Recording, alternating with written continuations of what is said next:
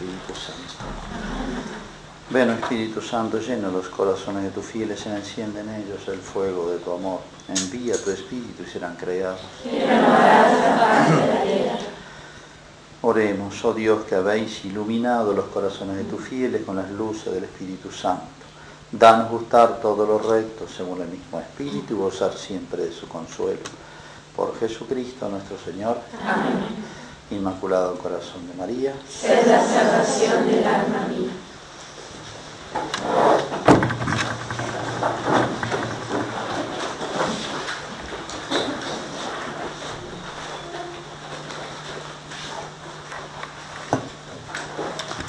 Bueno, les pedía este texto del libro 2 de la noche. Dice así, las purificaciones de la noche dan osadía, embriagueces y cierta insensata y cierta insensatez a la razón. Y en otro lugar dice, en el segundo grado de amor contemplativo, hacia el alma buscarle sin cesar. Hacia el alma buscarle sin cesar. Es el lo de María Magdalena y es lo del hambre y sed de justicia de, que habla de los bienaventurados. Bueno, ¿quién me lee el texto? Uh, penúltimo pedido.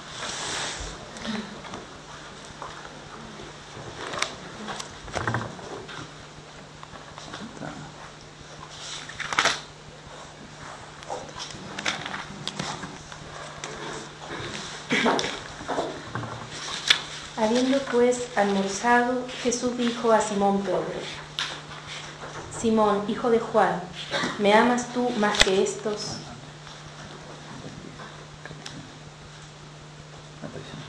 Ah, Después de esto, Jesús se manifestó otra vez a los discípulos a la orilla del mar de Tiberíades. He aquí cómo. Simón Pedro, Tomás llamado Dídimo, Natanael, el de Cana de Galilea, los hijos de Zebedeo y otros dos discípulos se encontraban juntos. Simón Pedro les dijo, yo me voy a pescar. Le dijeron, vamos nosotros también contigo. Partieron pues y subieron a la barca, pero aquella noche no pescaron nada. Cuando ya venía la mañana, Jesús estaba sobre la ribera, pero los discípulos no sabían que era Jesús. Jesús les dijo, muchachos, ¿tenéis algo para comer? Le respondieron, no. Díjoles entonces, echad la red al lado derecho de la barca y encontraréis. La echaron y ya no podían arrastrarla por la multitud de los peces. Entonces el discípulo a quien Jesús amaba dijo a Pedro, es el Señor. Oyendo, oyendo que era el Señor, Simón Pedro se ciñó la túnica porque estaba desnudo y se echó al mar. Los otros discípulos vinieron en la barca, tirando de la red llena de peces, pues estaban solo como unos doscientos codos de la orilla. Al bajar a tierra vieron brasas puestas y un pescado encima y pan. Jesús les dijo, traed de los peces que acabáis de pescar. Entonces Simón Pedro subió a la barca y sacó a tierra la red llena de 153 grandes peces, y a pesar de ser tantos, la red no se rompió.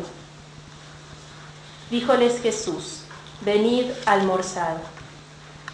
Y ninguno de los discípulos osaba preguntarle, ¿tú quién eres?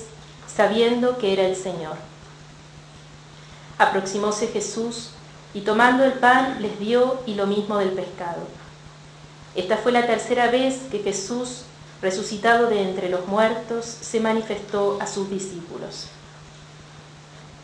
Habiendo pues almorzado, Jesús dijo a Simón Pedro, Simón, hijo de Juan, ¿me amas tú más que estos? Le respondió, Sí, Señor, tú sabes que yo te quiero. Él le dijo, apacienta mis corderos. Le volvió a decir por segunda vez, Simón, hijo de Juan, ¿me amas? Le respondió, sí Señor, tú sabes que te quiero. Le dijo, pastorea mis ovejas. Por tercera vez le preguntó, Simón, hijo de Juan, ¿me quieres? Se entristeció Pedro de que por tercera vez le preguntase, ¿me quieres? Y le dijo, Señor, tú lo sabes todo, tú sabes que yo te quiero. Díjole Jesús, apacienta mis ovejas.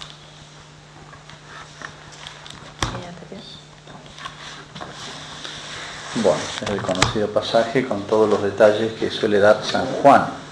Han visto que detallista que es San Juan de un testigo ocular y indudablemente el hecho lleno de significados, simbolismos, que no hace falta esforzarse mucho para encontrar con otros momentos de la escritura. Bueno, en general, fíjense toda la descripción, este, y al estar en ese lugar, algún día estará, no sé quién habrá ido, pero la orilla del lago, lo apacible del lugar, como es a la orilla de un lago, donde eh, hay algo de vegetación, es primavera, este, ahí hay una pequeña, el, cerro no cae a pique ahí, sino que es bastante sereno, ¿no? El borde lleno de piedras, bueno, no solamente el, marco, el cuadro es muy sereno, sino que está todo el, sedante ruido del, del, lago de Galilea con las idas y venidas de las aguas sobre la costa, ¿no? Bueno, aparte de eso, fíjense, es un clima distendido. Primero la orilla, la naturaleza viva ahí. Y el contraste con Jerusalén, acaban de llegar de Jerusalén. Acuérdense que Cristo sube, muere en Jerusalén, está una semana ya y los manda a Galilea, que allí me verán. Y después les manda de nuevo que vayan a Jerusalén, que esperen en Jerusalén ser revestidos con la fuerza de lo alto, que en Jerusalén, vuelvan a Jerusalén. Entonces esto es como un descanso, obviamente que es un descanso, por varias razones el, mundo que hay en Jerusalén es un lugar de tensiones para ellos, no solamente de, recuerdo, sino que eso está, está vivo el, tema, ¿no? Y tal vez más vivo que antes, porque desapareció el cuerpo de Jesús. Además, no es su tierra. Es como cuando los provincianos vamos a la capital federal. Estamos, estamos incómodos, somos de tierra adentro, somos... Estos en la CAPI se encontraban mal. Eran re pueblerinos, Entonces no era su tierra, no era su lugar, ni su oficio, ni con casas prestadas, todo extraño. Entonces Cristo es un gesto humano de mandarlo a su tierra, a su oficio, a su, donde tienen su, se han criado, ¿no? sus raíces, todo. Y lejos del lugar de los conflictos, medio de subsistencia, sumen todo esto, entonces es un verdadero descanso, una distensión para los apóstoles. Es casi diría una eutrapelia que Jesús permite para ellos.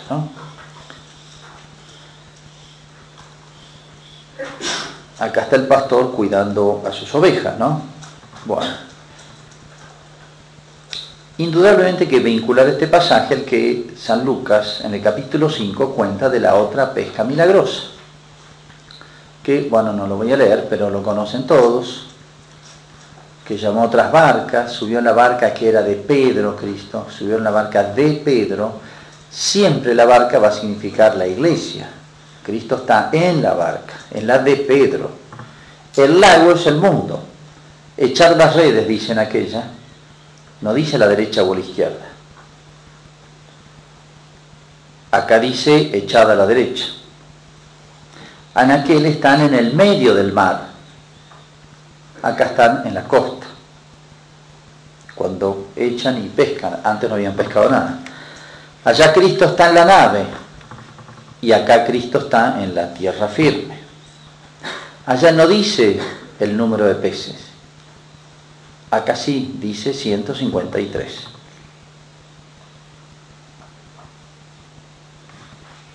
Allá se rompían las redes y se hundía la nave. Acá, con ser tantos, observa San Juan, con ser tantos, no se rompieron las redes ni se hundió la nave. Indudablemente hay algo común en las dos y hay muchos contrastes. Todos nos ayudan a comprender, me parece, el simbolismo de estas dos pescas. ¿no? Bueno, vamos a recorrer el pasaje de punta a punta. Son siete los apóstoles. Todo el tiempo da vueltas en los siete días, dice San Agustín. El ciclo completo del tiempo es siete. Es un número muy simbólico para los judíos, ¿no? Siete es la totalidad, los siete días de la semana. ¿no? Bueno. Es como el número terreno, La totalidad del tiempo. Hay un octavo personaje. El octavo siempre, el octavo día, es lo que va más allá del tiempo. ¿Qué es lo que está más allá del tiempo? Es la eternidad. Cristo es la eternidad. Cristo resucitado está como este, ahora transfigurado por la eternidad de la divinidad. ¿no? Pedro dice, vamos a pescar, voy a, pescar. Jefe natural lo siguen los otros seis. ¿no? Nada en toda la noche, todos expertos pescadores, nada en toda la noche es bastante, los tiene que haber llamado la atención, ¿no? Nada. En estas mismas aguas se había hundido Pedro, ¿se acuerdan? Una oportunidad. Ahora va a aprender otra lección nueva, ¿no? Es como en aquello que más sabían, les va mal, ¿no? Si el Señor no construye la casa, en vano se calzan los albañiles. Si el Señor no vigila la ciudad, en vano lo hacen los centinelas. Es como el trabajo humano, digamos, separado de Cristo, de Dios, en un sentido trascendente, o si se quiere el viejo trabajo humano de los apóstoles, ¿no? Van a ser llamados ahora, ahora ya no serán, serán pescadores de hombres, ¿no? Es hermoso el cuadro que sigue, ¿no? Toda la noche contrasta al amanecer, dice, se van acercando a la orilla, al amanecer. Unan todo esto. El amanecer se, eh, se, acerca a la tierra firme. El contraste de la tierra firme y la, lo que es el mar, el lago, que a veces se agita, la inseguridad de la nave en el mar, y Cristo parado en tierra firme. Contraste del mar a la tierra firme. La noche en la cual han dado vueltas por el mar, el lago, y el amanecer que se acercan a la tierra firme. ¿no? La noche y el amanecer. Los siete en el mar y el octavo en tierra firme.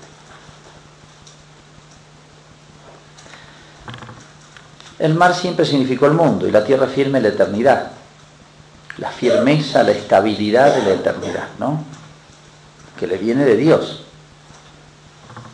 el Apocalipsis, capítulo 21, dice, vi el cielo nuevo y una, un cielo nuevo y una tierra nueva, porque el primer cielo y la primera tierra desaparecieron.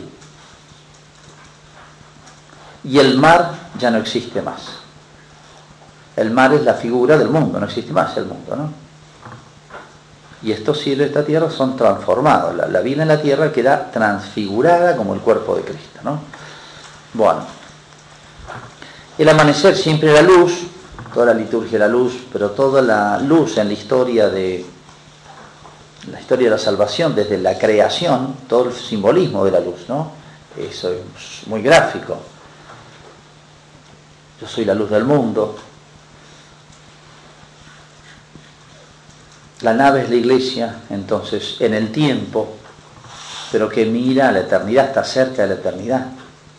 Donde está Cristo, transfigurado, que es la que llama, la que espera a la iglesia. Y la iglesia se dirige siempre, la iglesia está siempre como en el mar, pero dirigiéndose a la estabilidad de la eternidad, hacia Cristo resucitado.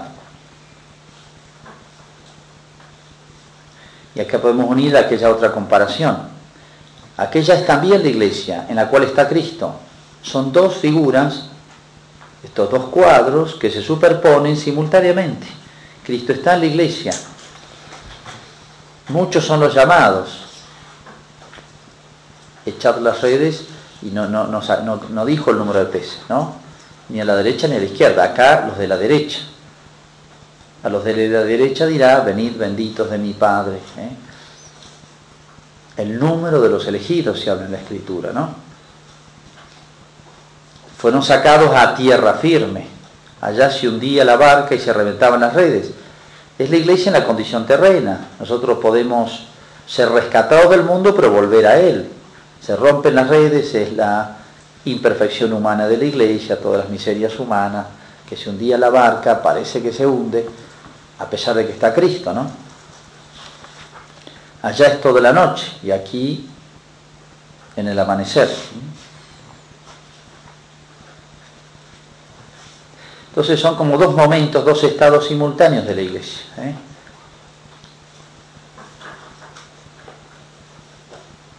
Dice que no lo conocieron. Y Cristo les pregunta, ¿tienen pescado? Como para que ellos tomen conciencia a un pescador. Si tienen pescado, nada. Como que tomen conciencia de su esterilidad, de su la inutilidad de los esfuerzos humanos, sin que estén inspirados, este, orientados, dirigidos por, por Cristo, que tengan un sentido trascendente, ¿no?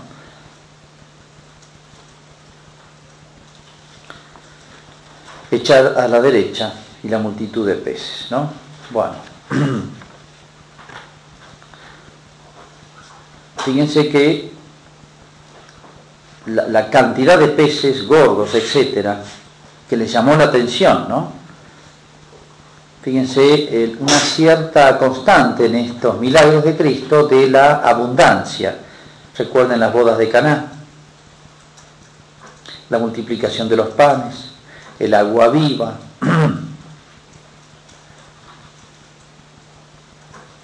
la vida en abundancia dada por el pastor, la plenitud del Espíritu Santo, da el Espíritu sin medida, etc. Bueno, Aquí la abundancia llamó la atención, la cantidad de peces grandes, grandes eran. 153 va a decir después. Según una cuenta San Jerónimo, según una antigua tradición, en la zona, la idea era que en el mundo existían 153 especies distintas de peces, en total. Es una buena interpretación, aplicación de toda clase de, pescado vamos a entrar en el cielo, ¿no? O sea, y ya en la vida de Cristo se ve, ¿no? Chicos grandes de distintas culturas, distintas edades, distintas situaciones, de distintos... Esa universalidad ¿verdad? San Juan es el que cuando escucha la voz de Cristo y lo ve y, ve la, pesca milagrosa, bueno, entonces San Juan dice es el Señor. Es un hermoso cuadro este y muy significativo, lleno de misterios. ¿no? ¿Por qué San Juan dice es el Señor? Y San Juan no es casualidad, el discípulo amado. ¿Qué significa el discípulo amado? Es muy significativo, Dios no ama por una especie de capricho, le cayó bien este chico es mucho más que una simpatía así caprichosa, sino eh, me parece que es no solamente el más joven, sino el que más asimilaba, el que más rápido, como esos jóvenes que son eh, ávidos, dóciles, que asimilan rápido, pronto, agarran todo enseguida. Una auténtica, para mí, el, que decíamos más temprano, la auténtica conversión. Entendió lo que era Cristo, como María Magdalena este joven que, ¿se acuerdan? Entra al palacio del sumo sacerdote, lo sigue de cerca, él lo hace entrar a San Pedro. valiente este chico, el único de los apóstoles. ¿eh? Es un joven, según la tradición, ha tenido más o menos unos 19 años, 20, póngale. Bueno, es el Señor, es hermosa la, la expresión de San Juan, la intuición de San Juan, espontánea, rápida, él ha profundizado más en el conocimiento de Cristo, ¿no? Por eso es capaz de verlo cuando los otros no son capaces de verlo, ¿no? Entonces es como lo de la bienaventuranza, los limpios de corazón porque verán a Dios, ¿no? es a entender las cosas de Dios, entender a Cristo y entender las cosas de Dios. Eso significa la, la, la percepción de San Juan. ¿eh? Los ojos de la fe purificados de San Juan. ¿no?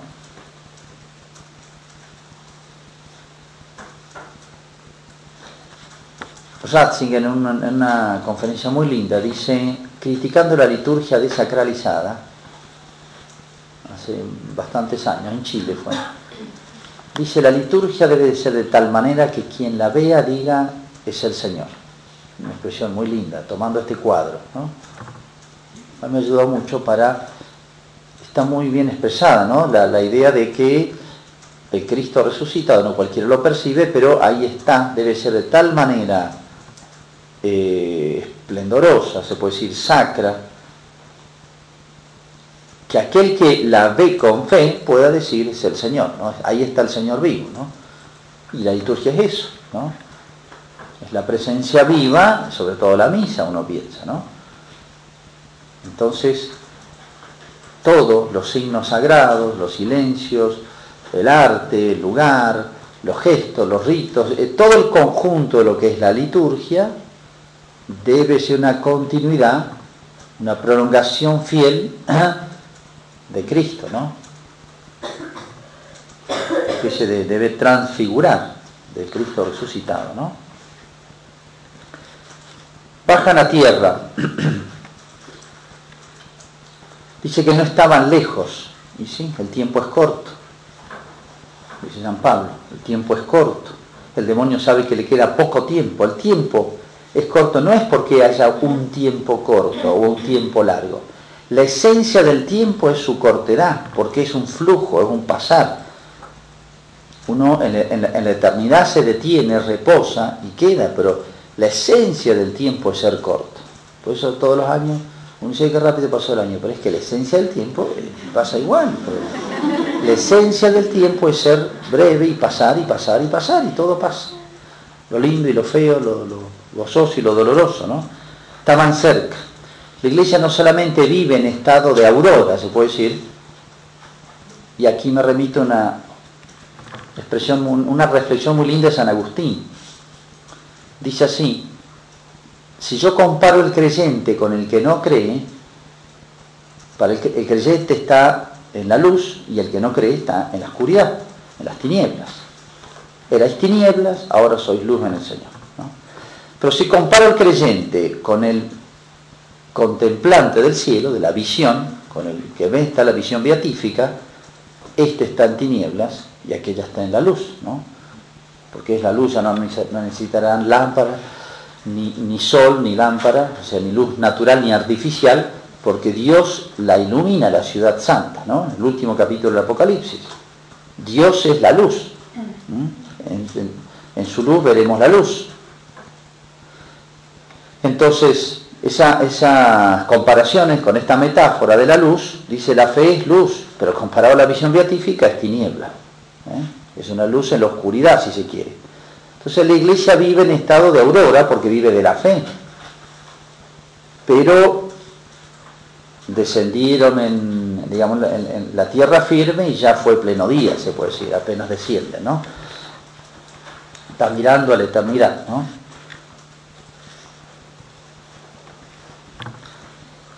Dice que bajan y está Jesús, hay pan y peces.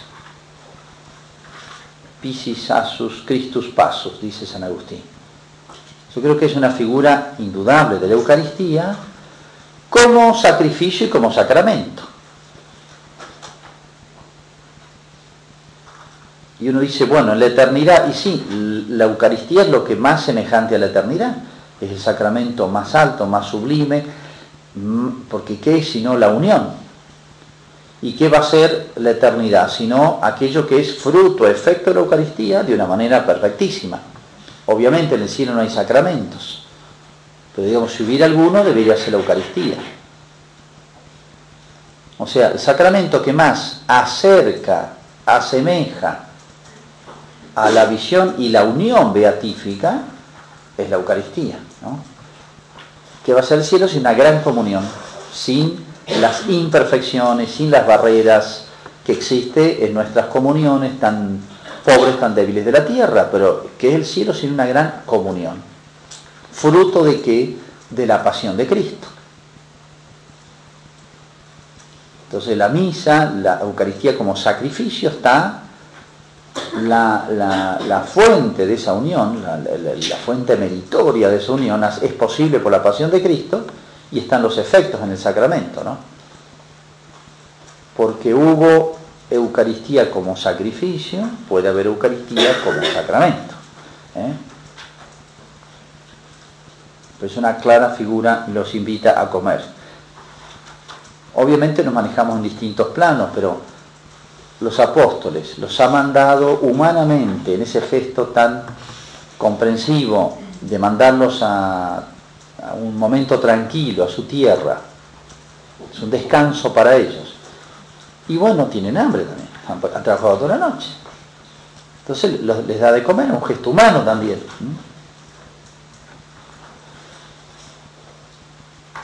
En la Argentina comeríamos o un asadito o unos mates pero sería lo mismo. Entonces es un gesto de hospitalidad. Y no sé por qué es tan lindo comer. No sé si les pasa a ustedes. ¿Por no tiene hambre? ¿Lo han notado ustedes? Son tan espirituales que no sé.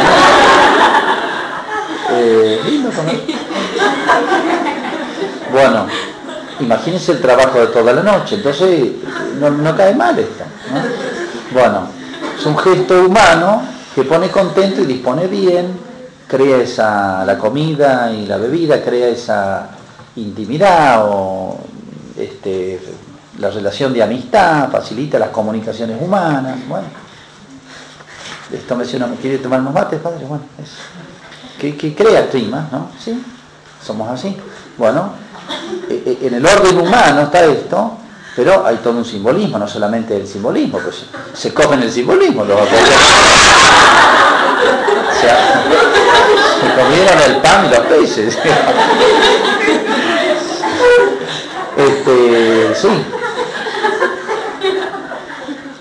Bueno, y, acá tenemos otro cuadro que a veces están expresados en una frasecita nomás, pero eh, felices los invitados al banquete celestial, decimos, comparamos la eternidad con un gran banquete. Es esto, clarísimo. Y acá hay un silencio, dice que los apóstoles llegan y dice que hay un silencio. Dice, pues nadie preguntaba ni quién era, y si no preguntaba quién era, ni, otra conversación, nada. Había como una especie de silencio, gran silencio. Yo digo tan significativo. Complemento de las palabras de San Juan es el Señor. Nadie hablaba, nadie preguntaba porque sabían. Entonces, porque sabían quién era, era que callaban todos.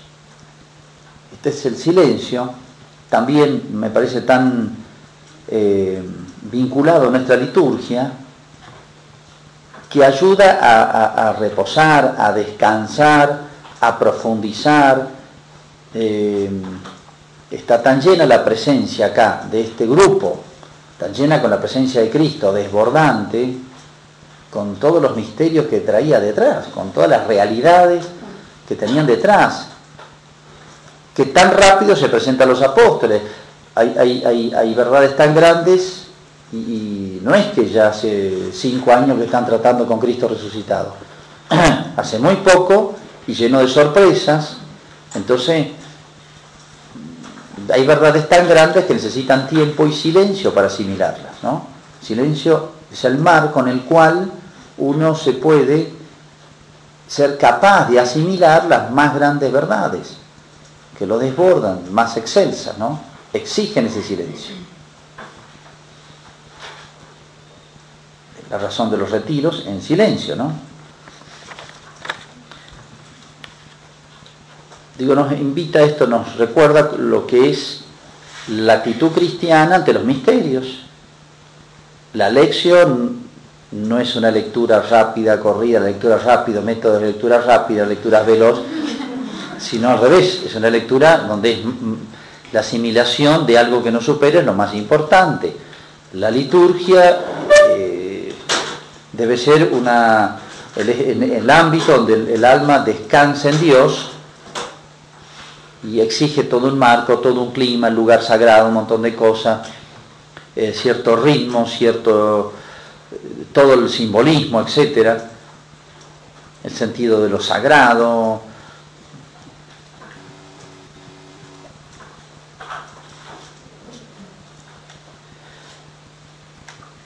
Y las preguntas a Pedro. Pedro es el único que encara a Cristo, rompe el silencio, sonamos, dice San Pedro. Pedro le dice, Cristo, sí, ya sé. Como cuando una hermanita hizo una macana y la madre superior la llama, sí, ya sé.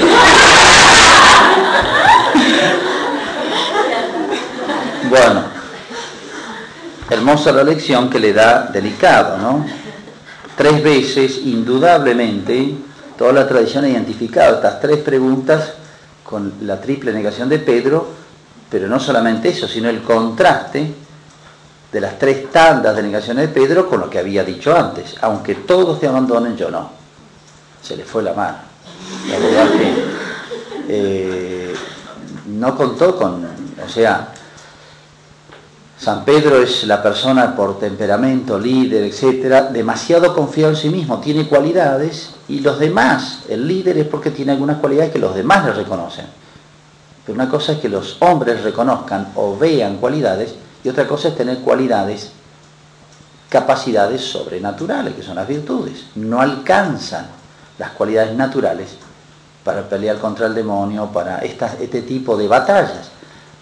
Por eso a San Pedro no le alcanzó sus cualidades de líder natural para estas batallas. Por eso dice el demonio busca para zarandearte. No es ni Pilato, ni Herodes, ni, ni te busca el demonio. Eh, peor que Herodes, Pilato, Anás, Caifás, todo el Sanedrín junto.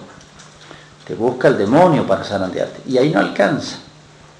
Entonces, ¿cuántas veces nuestras actitudes naturales nos hacen sentir demasiada confianza en estas cosas que son de otro nivel. ¿eh? No alcanza todo esto, ¿no? Como no le alcanzó la pericia de pescador todo para pescar a todos los apóstoles. Entonces, ¿cuál va a ser la, fortaleza de Pedro? El Pedro me ama, que está contenido todo, la, la, percepción de Cristo, la fe y el amor. O sea, la unión a Cristo es lo único que te va a dar, dar garantía de todo, de no deflexionar en el amor, y saber apacentar. No es fácil apacentar. Supone muchas más capacidades, más fuerza, uno está más expuesto. A la Madre Teresa le preguntaron, ¿cuál es la dificultad más grande que percibe usted en, su instituto? Entonces dice, encontrar superioras, padre, un sacerdote, encontrar superioras. ¿eh? ¿Eh? No es fácil.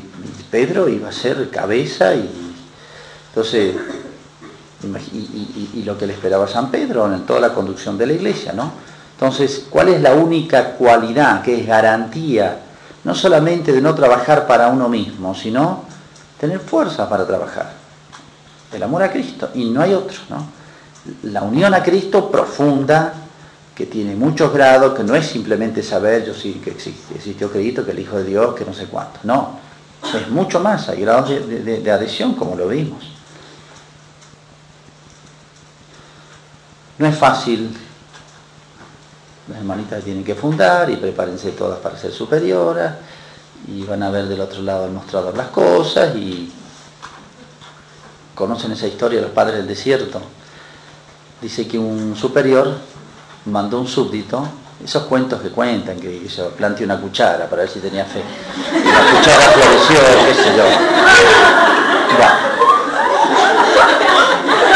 Bueno, cuentan así. Entonces, para probar la obediencia, para, bueno, entonces le manda al superior, vaya al desierto y traiga, hay un león que estaba matando animales, hombres, de todo. Entonces le dice un superior, vaya a traer el león, le dice a un, al hermano tanto, pues, ¿cómo no? Va, trae el león del desierto, un león cebado y todo, se lo trae. Entonces le dice al superior, acá está el león. Muy bien. Y el león se lo comió el superior. Moraleja. Está muy bien obedecer, pero no hay que mandar tonteras.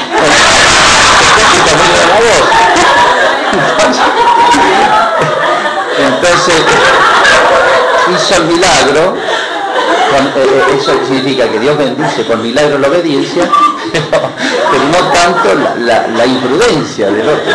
Para probarlo al otro le hizo hacer una soncera. Se lo comió el pueblo superior. Y ahí se acaba la historia. Bueno, este, bueno, este, este otro cuadro, digamos, de las de las tres preguntas a San Pedro es como el examen. Es el, los tres temas que le toman el examen de ser papa. ¿eh? Este, bueno,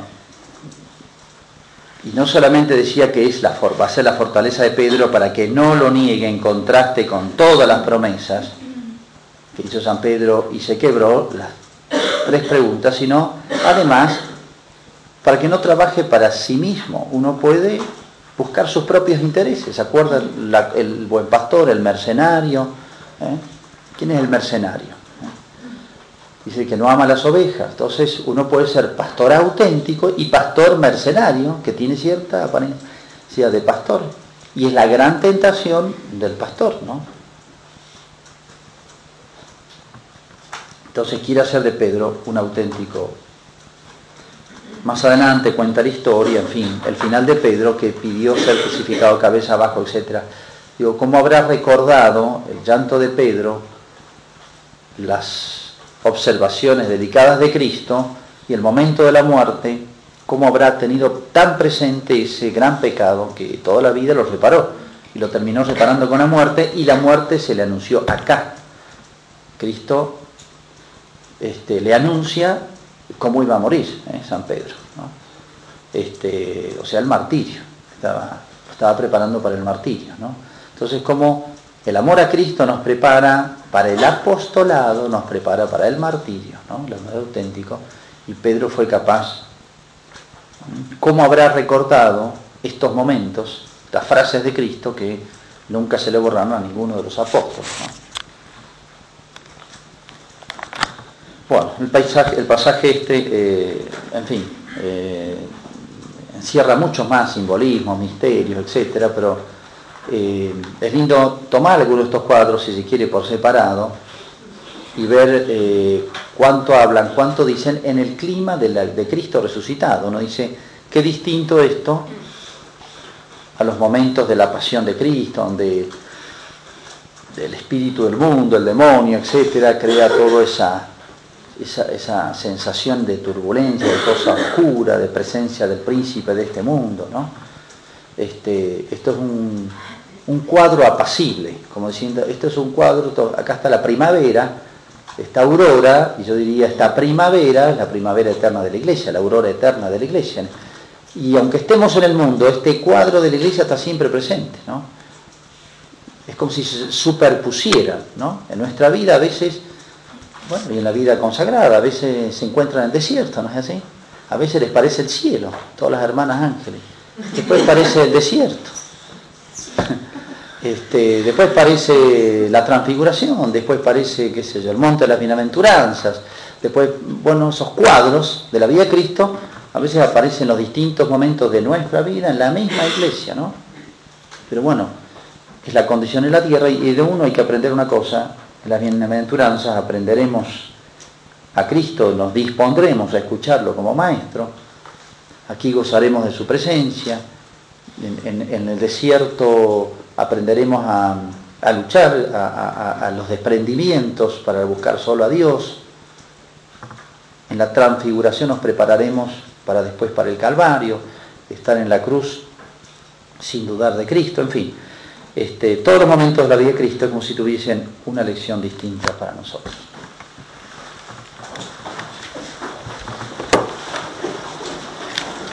Gloria al Padre, al Hijo y al Espíritu Santo.